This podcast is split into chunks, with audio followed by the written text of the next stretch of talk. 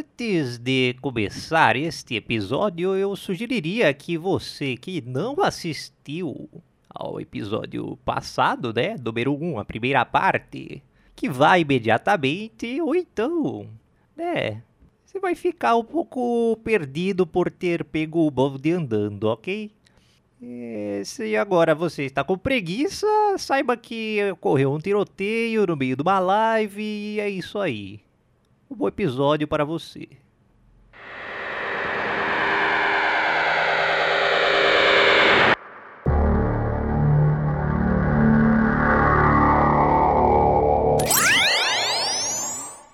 E aliás, Gugu, qual é o teu mangá? Então, eu, eu- quando eu vi a notícia, eu falei, pô, o que que eu vou escolher, né? Meio random essa notícia. Eu pensei em algum mangá de que tivesse, sei lá, alguma forma de polícia ou tiro ou coisa do tipo. Aí eu lembrei de um mangá que eu li faz um tempo, eu lembro que na época que eu li eu gostei muito. O nome do mangá é Frisia, F-R-E-E-S-I-A. É um seinen pesado, né? Não é um seinen de boa. O nome do autor é Matsumoto Jiro. Ele tem essa pegada de fazer uns negócios mais pesados mesmo, uns temas mais maduros. E a história do, do mangá, ela basicamente é um cara que não é muito bem da cabeça. Pra ver que ele tem umas alucinações já no primeiro capítulo. E ele é contratado para trabalhar numa agência que faz a vingança para as pessoas. O que, que é isso? Basicamente, é uma, é uma empresa, tem a, a mina que trabalha lá, vai, secretária do rolê. Aconteceu, sei lá, uma notícia muito trágica. Tipo, um cara chegou, estuprou a filha de alguém, matou ela e tal. Ela liga pro pai dessa filha e fala: Então, é, você quer que vinha sua filha? Aí o cara, eu quero. Aí contrata a empresa, aí a empresa tem os caras que realizam o trabalho, que é matar o cara que fez aquilo com a filha dele. E é isso que a empresa faz. E o personagem principal, ele trabalha nessa empresa. Ele vai lá e mata os caras, tá ligado?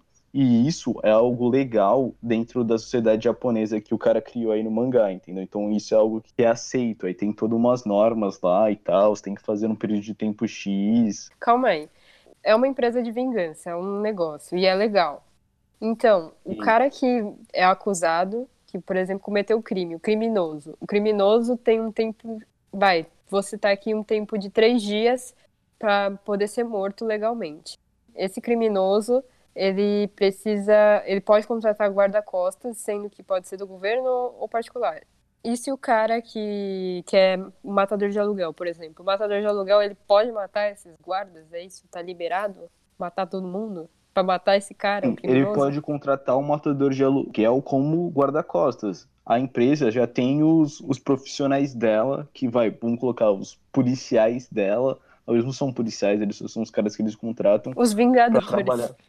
É, eles são, tipo, eles são empregados, entendeu? Eles ganham um salário e tal, e o trabalho deles é realizar a vingança das famílias aí, ou da pessoa que tá pagando por isso, entendeu?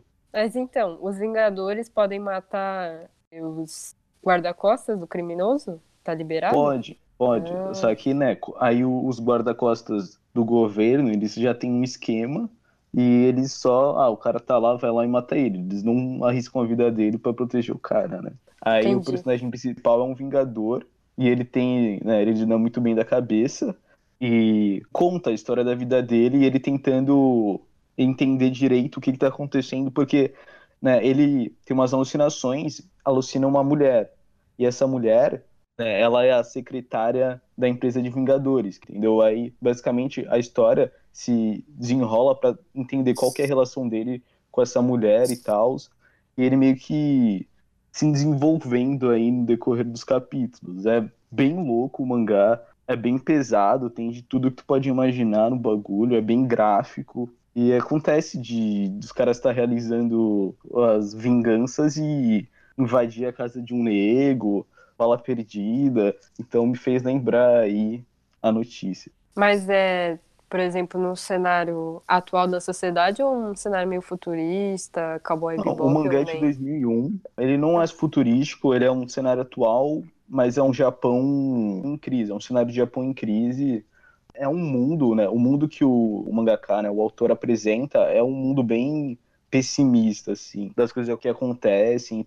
Pode ver como pessimista ou pode ver como realista, sei lá, depende da, da tua visão lendo a obra, mas é um mundo bem cru, assim, bem cruel. Tem o quê? Assim, gente matando gente é normal, vários crimes hediondos, drogas. É, tem tudo isso, tem tudo isso. Que nem eles explicam que para existir ser legal essas empresas aí que surgiram como consequência de as prisões estavam com muita gente, eles tinham que tirar as pessoas da prisão.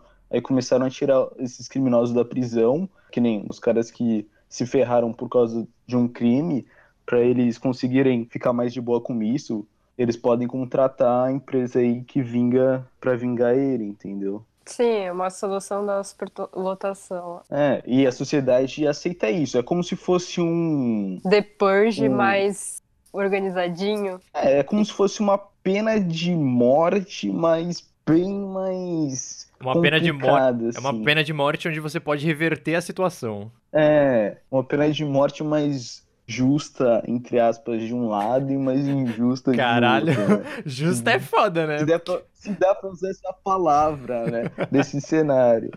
Mas, Mas peraí, e se o cara, o Vingador, não conseguir matar o criminoso em determinada hora? O que que acontece? O cara vai preso ou libera? Não, o cara tá.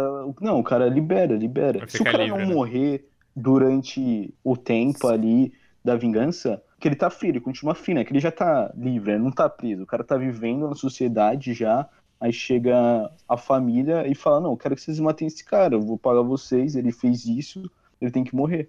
Aí tentam matar o cara, entendeu? E, e o personagem principal, ele é foda, tá ligado? Ele tem uns problemas dele, mas na hora de matar, o cara é bom, entendeu? Ah, ele não tem. Tem todo o background dele, que ele já foi pro exército e tal, já foi treinado, tem um background aí que é explorado aí no mangá e tal. E tem várias discussões que eu acho relevantes, importantes dentro do mangá, né? Que nessa questão de matar e tal, as pessoas. Tem um personagem que é filha da puta, ele tá no bagulho porque ele gosta de matar as pessoas, tá ligado? Isso é uma maneira dele poder fazer o que ele gosta legalmente. Então ele explora vários aspectos do humano aí que não se vê normalmente aí nos mangás mais convencionais. Você me fez lembrar de Psycho Pass, na verdade, também, porque é uma constante crise existencial, assim, dos personagens de saber se eles estão realmente fazendo a coisa certa ou não, tá ligado? Esse personagem principal seu, ele não tem isso também ou não?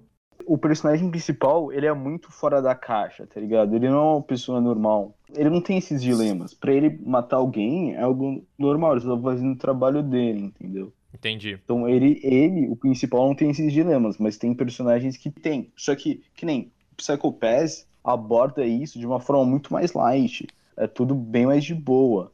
Esse mangá, ele é muito mais pesado. Muito, muito mais pesado que o Psycho Pass. Se for colocar em número, o Psycho Pass é, sei lá, 3 e ele é 10. Entendeu? Caraca, velho! É estrondoso. Nossa. Não, esse mangaka, ele tem uma característica, em todos os mangás dele, tem uns temas mais maduros, assim, que nem, se fosse comparar com um autor de mangá mais conhecido, seria o cara do Pum Pum lá. O nome ah, dele, o Yasumi Pum Pum. Eu não sei qual é o nome do autor. Que ele tem, o Pum Pum é muito famoso, tem Solanin também dele que é famoso. O nome dele é Asano Inyo.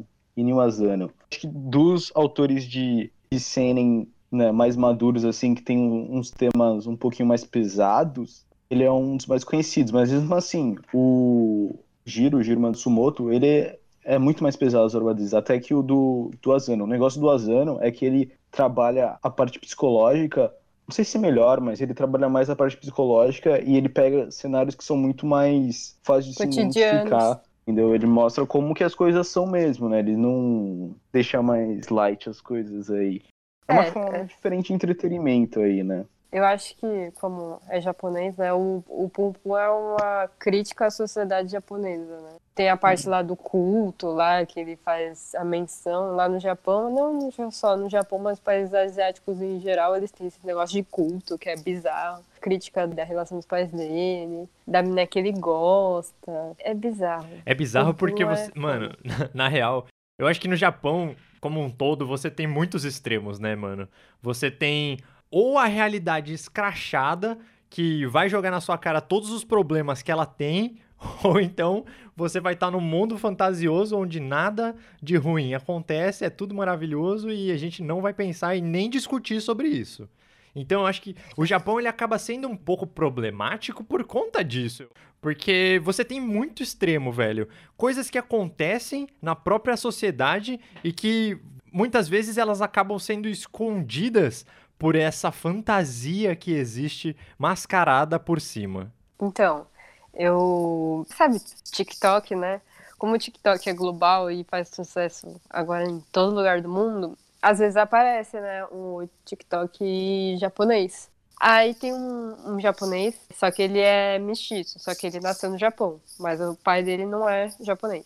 Ele faz uns vídeos assim e aí ele faz um humor, só que ele critica a sociedade japonesa. Por exemplo, ah, é como o japonês é hipócrita em certas questões, por exemplo, de, com a população LGBT, porque o Japão é muito conservador ainda. E ele tava lá zoando isso. E aí tinha muito comentário japonês falando assim: "Nossa, como por que você, por que você tá falando mal de japonês? Você não pode falar isso no TikTok, ficar expondo essas coisas". Era metade dos japoneses lá não aceitando as críticas, muito, muito grande, e outra metade ainda falando assim: "Eu acho que não era defendendo o cara, mas era falando assim: eu acho que todo mundo tem direito a fazer a crítica que quiser e ele tá no, no espaço dele, no direito de fazer a crítica que ele quiser. Sim. Só. Sem dúvida, cara. Entendeu? Isso que é bizarro do japonês. E dá pra notar, o japonês não gosta que você fale mal do Japão, no geral. Eles não gostam, e eles, e eles são um país muito homogêneo. Eles não gostam de coisas diferentes. Isso tanto é, é muito bizarro que quando você tem uma pessoa com uma deficiência mental, por exemplo, sei lá, demência ou até um autismo mais grave, é uma tipo uma vergonha para a família. E no Japão tem muitas dessas instituições pra, só para essas pessoas, que a família coloca lá e parece que não Desova? tem mais filho. É, é tipo colocar no, entre aspas, hospício. E você, eles botam lá e finge que esquece. E só fica pagando mensalmente, assim, e deixam a pessoa lá para não ter contato com a sociedade, porque a sociedade japonesa é muito preconceituosa. E eles não vão aceitar uma pessoa com demência, autismo. Tanto é que você não vê uma pessoa muito assim. Você já viu uma criança é, no Japão síndrome de Down? É quase impossível você observar. Porque, como é uma doença genética, eles normalmente abortam. Como o aborto é legal no Japão, então é muito difícil você ver uma pessoa com, por exemplo, Down no Japão. Cara, eu fico bestificado do quão avançado tecnologicamente um país consegue ser, mas tão atrasado socialmente. Porque o Japão não tem espaço algum para falar sobre. Por mais que eles tenham culturas de Okama, ou que seria. Não sei nem se seria. É, é travesti, vai. Então. Travesti.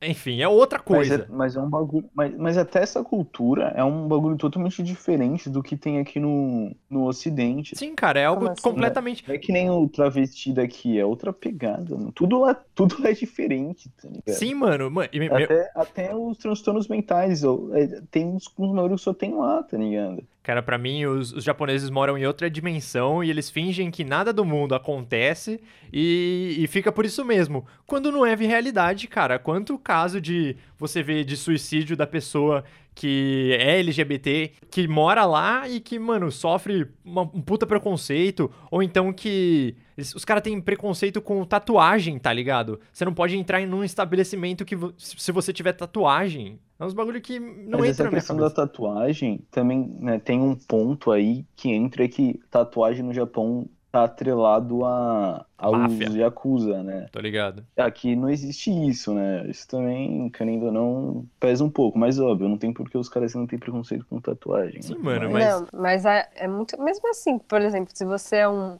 talvez um estrangeiro, assim, e você tem uma tatuagem, assim, bem bestinha, assim, pequena, de, sei lá, uma flor, e você quer ir numa casa de banho pública, ou você não pode, ou você é mal visto. Sim, cara, e isso é, isso é absurdo, sabe? Você julgar a pessoa pelos ideais que ela tem, mano. Puta que pariu, velho. Japão, por favor, melhore. Não, mas tem que ver também, óbvio, o Japão tá muito atrasado em relação ao resto do mundo, mas tem lugares aqui no Ocidente ainda que praticam aí essas coisas aí, né? Que aderem dessas práticas. Então, É, Japão, que já é mais atrasado, vai demorar mais ainda. Mas algo que eu acho interessante também, falando, tocando nesse tema aí de como o Japão tem os seus problemas, é que quando entra no universo anime e mangá mais mainstream aí, a galera que acompanha, eu acho que hoje em dia mudou um pouco, mas antigamente, principalmente, muita gente que assiste acaba idolatrando o Japão, né? Achando que o Japão, sei lá o que os caras acham, mas que o Japão é perfeito, que os caras fazem uns negócios muito bons, que o japonês é foda, sei lá, mano. Mas cara- essa, essa é o que o Japão quer vender. Que o Japão é um Não, país muito bom exatamente. e perfeito. Não, mas é- caras- não é difícil você ver que isso não é verdade. E a galera É. que acompanha os mangás, os anime aí, acabam achando que o Japão é as mil, as mil maravilhas aí, quando não é. E uma coisa interessante também é que tem anime e mangá. Anime é mais popular que mangá, eu acredito, né? E a maioria dos animes, eles são mais de boas. Não tem muito anime mais pesado assim, tá ligado?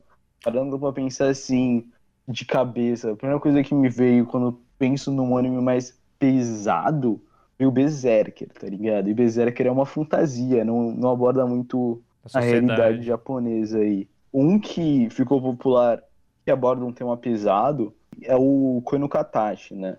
Que aborda bullying ali e tal, que a galera curte, mas eu acho que tem gente que vê aquilo, óbvio que bullying é uma realidade aqui, mas, mano, lá no Japão, bullying é mil vezes pior do que aqui.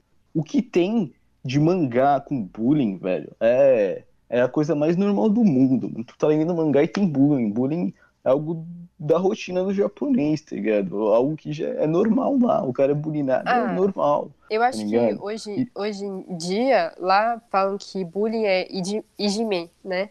Eu não sei como tá tão assim, mas eu acho que deu uma melhorada, assim.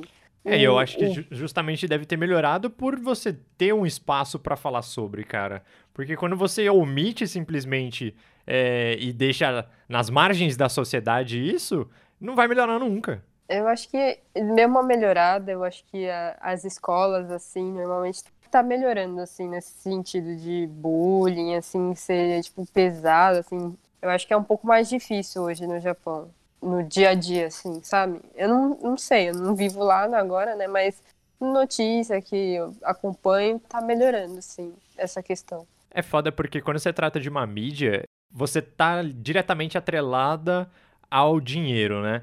Então, aquilo vai ter que ter algum retorno.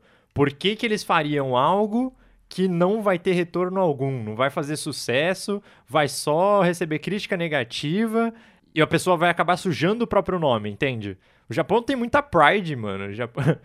Olha só que irônico, né? Tem pride, mas não tem pride. Não sei se fez sentido É, pra vocês. Então, né? Isso que acontece é igual que aconteceu no Koe no Katachi, que ele era um praticava o bullying. E aí quando o, ele ficou mais velho e as pessoas descobriram, caramba, ele praticava bullying. Aí as pessoas, caramba, essa pessoa praticava bullying, né? Ele se tornou excluído. Então, eu acho que acontece um pouco isso agora. Que se a pessoa ficar praticando bullying, assim, descaradamente, os japoneses já não vão achar isso bom, assim. Eu acho que a classe no geral não vai achar isso legal. Então, por isso que deu uma apaziguada também nessa questão do bullying. Mas no Japão, eu acredito que seja algo muito mais natural do que é aqui, entendeu? O bullying nas escolas. Algo que é muito mais naturalizado do que aqui. Hum, eu não acho tanto assim, porque lá não é um bullying assim direto. Eu acho que é mais assim, pai, eu tenho uma mochila da Adidas. Todos os grupos do amigo tem que ter a mesma mochila da Adidas. Foda-se, é assim, porque você tem que fazer parte do grupo, aí todo mundo tem a mesma coisa. E eles deixam meio assim, sabe? Tem que fazer as coisas que o grupo faz, sabe? Tipo, aí a pessoa se sente um pouco pressionada a fazer parte do grupo. Isso é quase um bullying direto, assim, pô, você não vai fazer o que o grupo tá fazendo? Você tem que fazer o que o grupo tá fazendo. Eu acho que também tem É um um- pouco a ver com a questão de. Bom, eles têm a cultura de Kohai sem pai, né? Então, a pessoa que tá acima da hierarquia vai ter que ser respeitada, obviamente, só que eu acho que isso acaba dando uma posição de poder para outra pessoa em que o bullying pode acabar ocorrendo. E tá ligado com certeza a isso, já para que você falou. Então, mas eu acho que não existe essa coisa de tão assim de bullying assim, ah, caralho, tu é um feio, fudido. Eu acho que é mais assim, pô, se você não tá se adequando, eles meio que se fecham, sabe? E excluem. Entendi. Eles não ficam lá em cima provocando. Eu acho que isso é uma forma de bullying. Isso, isso é uma forma de bullying. Só que não é assim. Aqui no Brasil, por exemplo, eu acho que é ao contrário. As pessoas falam assim, ai, seu filho da puta, não sei o quê, você é um fudido, cabeça de melão, sei lá. E às vezes é um tom de brincadeira, tal. Para algumas pessoas, tom de brincadeira, mas também para a pessoa pode ser muito sério, muito grave. Voltando por um, um bagulho que eu queria falar, o Guito comentou antes que falou da mídia, que não, o mangá, o filme, o anime é uma forma de mídia, eu não vou fazer algo que não agrade, porque eu tô pensando em vender. E quando eu ouvi isso, eu pensei, pô, então ele não vai falar de um assunto mais sério, possa ter uma repercussão negativa, porque não vai vender. Sim, isso faz sentido, mas também é importante nesses espaços você falar de coisas mais sérias, porque são assuntos que acontecem todo dia com várias pessoas e você não aborda isso, a bolha das pessoas nunca vai quebrar, tá ligado? Mesmo abordando isso, dependendo da forma que se aborda, pessoas não vão se tocar disso. Então, eu acho que é importante abordar esses assuntos mais sérios. Existe bastante mangá que aborda, né, indo para filme, série, existe filme, existe série que aborda assuntos mais pesados, mas não acabam tendo tanta repercussão. Né? Dá para entender também, porque tem muita gente que consome mídia como uma forma de escape ali, algo para relaxar e tal, mas eu acho que é muito importante ter essa forma de mídia também que mostra a realidade, de forma mais bruta aí, ou talvez até de forma mais light, mas tem que quando vai abordar um assunto sério, tem que abordar direito. Nem uma série que eu acho que fez isso muito mal e teve muita repercussão ah, foi aquela do suicídio. 13 Reasons Why. Já sabia também. Exatamente. Já. Abordou um assunto relevante importante de abordar, mas abordaram muito mal, por vários aspectos ali, mas é importante ter essas coisas aí. Eu acho, né? Não, eu concordo, pô, plenamente, porque é isso que faz a gente ter a discussão. Porque se as coisas ficam enterradas, que nem eu tinha dito, à margem da sociedade, não vai ter repercussão, não vai nem ter o porquê ter a repercussão, na verdade. Então, você trazendo à tona na cara da sociedade é uma maneira de trazer à tona o assunto. É. É isso. Eu acho que os livros é onde isso mais tem, tá ligado? É onde os atores expressam mais o que eles querem de forma mais crua e verdadeira. Eu acho que eu acho que o mangá tá mais próximo do livro, que ele tem mais espaço para se expressar aí do que um anime, entendeu? O anime eu acho que é mais difícil tu pegar um anime e fazer um anime de um assunto mais sério, porque vai ter menos gente que vai assistir anime, querendo ou não, já tá relacionada com o shonen da vida, com os senens coisa de criança, mais de boas. É, tipo, se for parar pra pensar, não tem muito anime Sem nem? mais pesado assim, mano. Quando eu paro pra pensar num anime mais pesado, é algo mais antigo, tá ligado? O último que é eu... uns bagulho mais de boa mesmo. O último que me veio à cabeça é Goblin Slayer, mas que mesmo assim o Uhum. mangá é muito mais pesado do que. E tipo, não é, mas pesado. assim, Não, é- não é pesado no sentido de, do sentido psicológico que nem você tá falando, sabe? Da, que trata a realidade. Ainda assim fala de É. algo que é mítico, que não tá próximo da gente, entendeu? Então, não. não, Mas mesmo assim, nesses mundos fantasiosos, são seres humanos ainda. Óbvio, Goblin Slayer é os Goblins ali fazendo merda a maioria das vezes, tá ligado? Então foge um pouco. Mas que nem no Berserk, por exemplo, é ser humano fudendo outro ser humano. Isso vai acontecer no mundo de fantasia, vai acontecer no mundo real também, tá ligado? Dá pra fazer esse paralelo aí. Mas Mas não é a mesma coisa. É Exatamente. muito. Ai, fantasia. Pode ser mais separada. Um anime que eu penso, assim, que não é exatamente pesado. O assunto é pesado, só que ele não é mostrado pra ser pesado. Ele é mais pra ser psicológico. Que é o Mawaru Penguin. No começo, assim, é um anime que você olha assim, cara, parece ser uma, um anime comum de vida cotidiana normal, como se fosse qualquer anime aí, suave. Só que aí, cada passo que vai progredindo, no começo você achando que é um anime suave. Aí depois você vai progredindo, você vai vendo que não é bem o que aparenta. Porque como ele é colorido, bem animado, bem bonitinho, você vai achar que é sojo, assim, praticamente.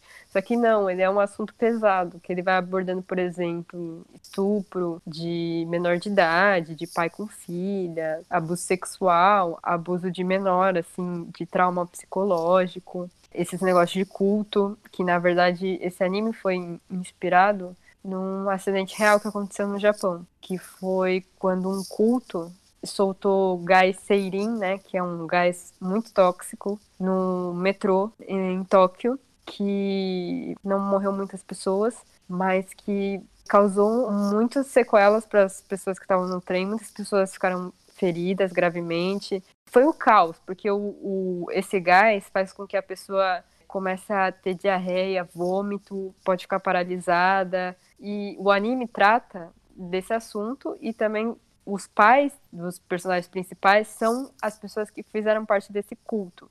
E eles estão tendo que sofrer as consequências pelo que os pais fizeram, tendo que sobreviver no dia a dia fora os paralelos que fazem com os outros assuntos sérios que acontecem. Esse anime é sensacional e ele é baseado muito é, num autor de livro japonês que chama Haruki Murakami, né? Que ele é super famoso, que eu estava lendo o livro dele sobre esse incidente que eles se basearam, que foi um assunto muito marcante. E por que eu acho que esse anime não fez sucesso? Que ele é muito underrated e underground.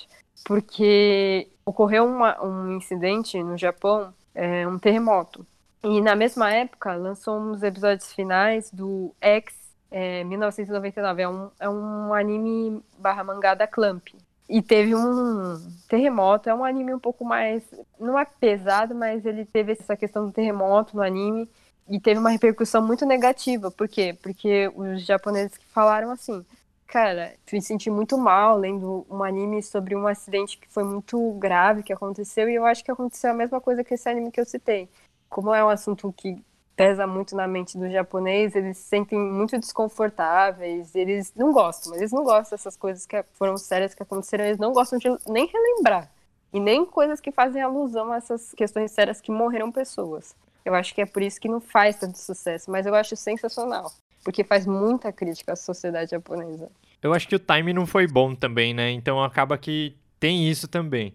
Mas, mano, o Penguin Drama faz uma inserção nesses temas mais sérios de uma maneira muito boa, porque ele começa super bonitinho, super suave, e depois que ele vai. que você investiu, você fala: caraca, quero realmente assistir. Depois que ele vai trazendo esses temas mais pesados e fazendo o viewer que não tava esperando pensar. E ele é sensacional. Eu acho esse anime muito bom, porque ele não faz só referência ao Murakami, a esses incidentes e assuntos sérios, ele faz referência à Utena, que é quando ela, a protagonista vai e desce as escadas, lembra muito quando a Utena vai e vai fazer o duelo com a, com a espada na torre. Tem referência a um livro também, que eu esqueci qual é o nome do livro, mas também tem outros livros que tem muita referência e é muito bom esse anime. E eu acho que, sei lá, as pessoas não, não assistem não, não dão muito palco pra esse tipo de anime. Eu acho engraçado, porque Evangelion foi, tipo, muito sucesso.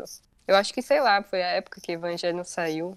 Não sei o que acontece. Pra ele ter feito tanto sucesso também. Mas tem, tem um negócio interessante, porque tem alguns animes que eles são meio de boa, assim, só que eles têm uma pegada mais sério e eles acabam fazendo sucesso. Que nem Madoka. Madoka fez muito sucesso. E ele pegou o mundo ali, o universo de. de Mahou Sojo.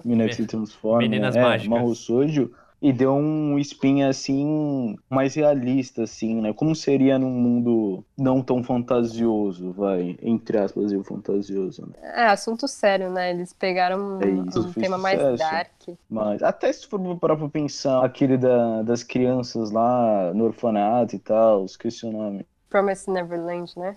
É, teve anime? Teve. Teve. Então, tem esse uma pegada mais dark, assim, mas não tanto. Que eu acho que a galera gosta disso. Até o Berserk, a galera gosta de Berserk também. Eu acho que esses assuntos bem abordados, assim, eles têm um público, eles têm um, um charme aí que atrai as pessoas também. Ah, mas eu acho que esses temas, assim, eles são mais simplificados nesses animes que você citou e são muito diretos. Tá lá, é explícito. Já esses outros animes como Evangelion, Mawaru Pending Drame, ou se um, por exemplo, surgisse um Oyasumi Pum Pum, eles são mais complexos, você tem que prestar atenção, você tem que entender o contexto. Não é tão simples assim de você pegar assim, caraca, essa citação que ela citou é uma citação freudiana.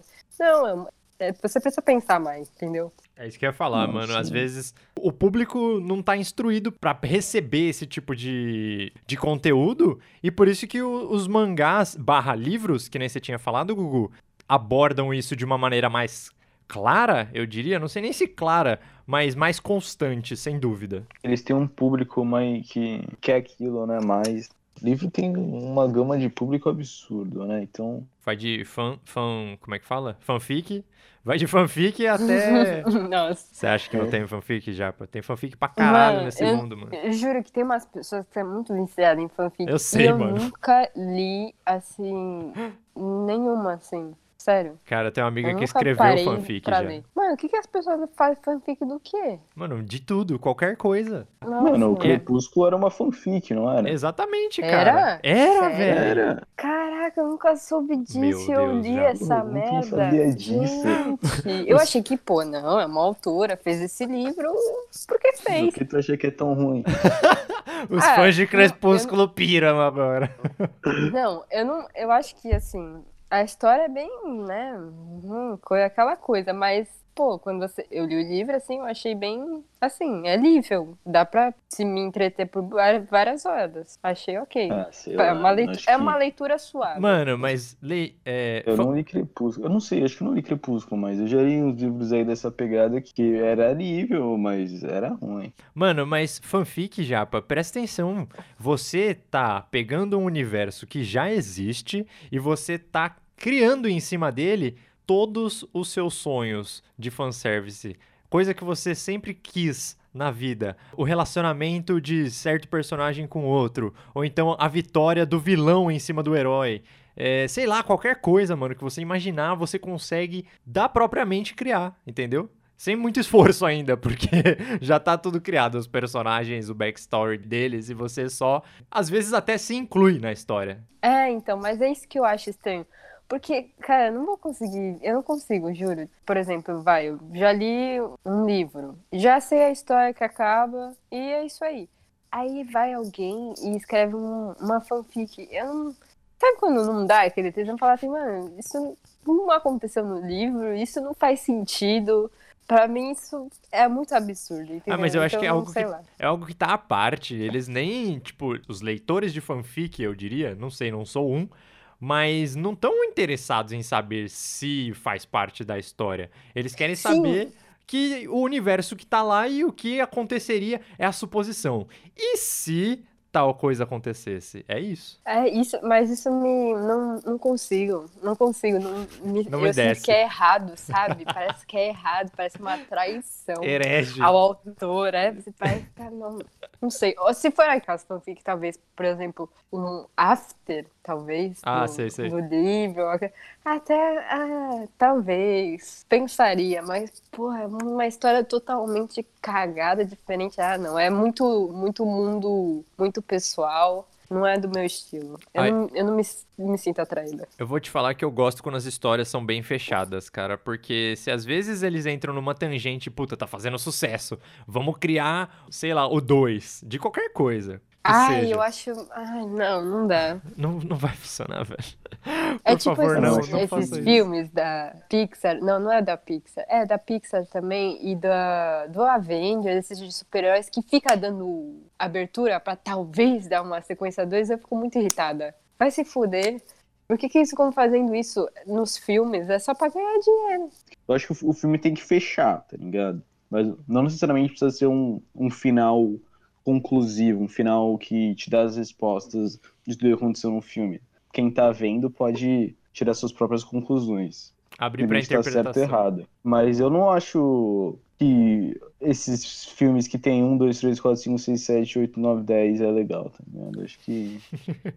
Chega uma hora que já deu. Já É, deu o que exatamente. tinha que dar, velho. É por isso que eu gosto do estúdio Ghibli, porque eles, o Miyazaki, ele tem esse conceito que ele não vai fazer sequência, ele não gosta. Por quê? Porque ele acredita que isso vai só esse dois assim, três, essas sequências aí é só pra ganhar dinheiro. Quando ele faz uma história de um filme, é a história do filme, é como se fosse um livro. Acabou. Não é pra você fazer sequência, porque se você fizer sequência, ou é pra ganhar dinheiro, ou você tem a grande chance de cagar a história 1. E ele não quer fuder isso. Que nem muitos filmes da Disney que já fizeram isso, mano. Quando lançou, tipo, Cinderela 2, Mulan 2. Ai, não. Uns bagulho que, não. mano, não faz nem sucesso. Eu acho que eles até gostam de fingir que nunca existiu, tá ligado? Tarzan 2. Tem. Ai, não. Mano, Não, e o pior é que quando a Disney, a, a Pixar, eles fazem uns filmes novos, os filmes costumam ser bons, tá ligado? Sim. Eles fazem uns filmes bons, velho. Só que eles tá ali, né, no dinheiro fácil, né? E Não fazer uma ganha. continuação aí. E como eles ganham? Ganham muito É. dinheiro. Se tem mercado pra comprar, continua fazendo, né? Eu acho meio, meio triste aí. E, e eu acho que isso é interessante. Que nem se for ver filme de desenho japonês, não costuma ter essas séries aí, né? A maioria é um filme mesmo e acabou. Não tem. Parando pra pensar assim, eu não, eu não lembro de um filme. Óbvio, tirando das séries muito grandes aí, tá ligado? Que tem um monte de filme, um monte de especial. Mas, que nem a Japa falou, os filmes do, do cara aí e tal. O do, do, do cara que tá em alta agora, eu não lembro o nome dele, mas. Makoto Shinkai? Fez o Your Name, É, Makoto Shinkai. é, fez o Your Name aí, ele também. Não tem o 1, 2 e 3. Cada filme é cada filme. E tá e, ótimo. o- e voltando um pouco, o, Mat- o Makoto Shikai é um cara que, algum dos filmes dele, ele pega uma situação mundana e aborda isso de forma, de forma real. E bem, que nem o. Não é o primeiro filme dele, mas um dos primeiros filmes dele, eu esqueci o nome, o do cara lá que vai. O do cara e a minazinha lá, que se encontram quando eles é mais novo, depois que eles são mais velhos, se separam e tal. O cara não Hum, consegue esquecer a mina e a Five, mina five seconds to alguma coisa? Não é esse? Qual? Five seconds. Cinco. É, é, 5 isso. segundos. É, go go mesmo. Byosoku, não sei Five das quantas. É, é, esse ele, eu acho que ele aborda bem o, o tema que ele quer explorar ali, o, o do, do jardim lá, jardim, acho que é Jardim das Palavras, o nome em português. Nossa, é não lembro nome. maravilhoso esse filme, velho. É, Puta merda. também acho muito bom. Óbvio, não são temas tão pesados assim, mas são temas recorrentes, importantes aí que É como hum, é a forma que ele é a É, forma que ele ele, conta a fala, história. conta a história. A É. animação é, é sensacional. Né? animação Não muito sei como Tem esse cara o faz. Your Name, eu não achei a história tão boa assim. A história é boa, mas eu não achei nada demais ali. Eu acho que tem até uns, umas falhas aí no plot e tal, nesse bagulho de ir, voltar e voltar. Mas, ó, é um filme muito bom. A animação é sensacional. Eu acho que acaba vendendo também é a trilha sonora, velho. A trilha sonora o pessoal costuma gostar bastante, né? E essas, esses filmes de anime, velho, sempre tem algo muito emotivo e que, nossa, te pega na alma, meu, quando começa a tocar uma música. É, acho que é muito bem produzido os fi- esses filmes do Makoto Shinkai. Tanto a animação, as músicas, a maneira que ele conta as histórias, eu acho isso sensacional. Por isso que os filmes do Makoto Shinkai eu acho que são muito bons. Mesmo as pessoas falando, é, realmente, a história de Your Name não é tudo isso, um negócio super inovador, eu acho que é muito boa. Eu acho que ela é muito é boa muito porque o, sim, o contexto todo do filme faz ele ser bom. Você olha que é aquele filme e você fala, caralho, isso é muito bom, sabe? De olhar, de ver, de apreciar com a trilha sonora, ela indo, voltando. Enfim, eu gostei. Eu acho que é a mesma pegada de alguns filmes da Disney e da Pixar, que a história não é nada, não é nada demais, só que o conjunto da obra acaba cativando o público. Óbvio que eu acho que os filmes do Makoto Shinkai são melhores, mas eu acho que é a mesma pegada. Sim, mas tem uns filmes da Disney que eu acho que são bem bons. Tem, por exemplo, Frozen, eu acho que foi muito bom por causa das músicas, e foi muito bem produzido, porque, cara, Let It Go, a, a maioria das músicas desse filme foram muito, muito explorados por várias pessoas, velho. que criancinha não sabia, ou adulto não sabia o que, que era Let It Go. Eu achei que Frozen foi uma, uma bela de uma sacana. E, e óbvio que o plot não é nada demais, mas os personagens que eles formaram assim foi muito bom. Até porque cada personagem tem a sua música tema, né, basicamente, mas quem sabe a gente não explora isso num próximo episódio. É isso? Eu acho que já deu. É, duas horas, né? Deu duas horas já. a gente sempre grava duas horas assim, sem nem. Nem tchum.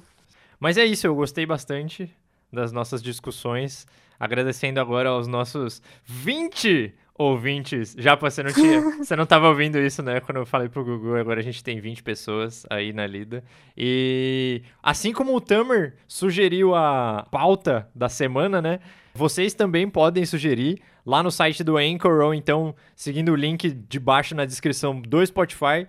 Vocês podem mandar uma mensagem de áudio pra gente, é, sugerindo alguma coisa ou então fazendo um comentário. Qualquer coisa que tocar o coração de vocês, a gente está disposto a ouvir e a considerar para falar aqui no programa Abacate do Sudão. Eu vou ficando por Sim. aqui, Japa. Alguma consideração final?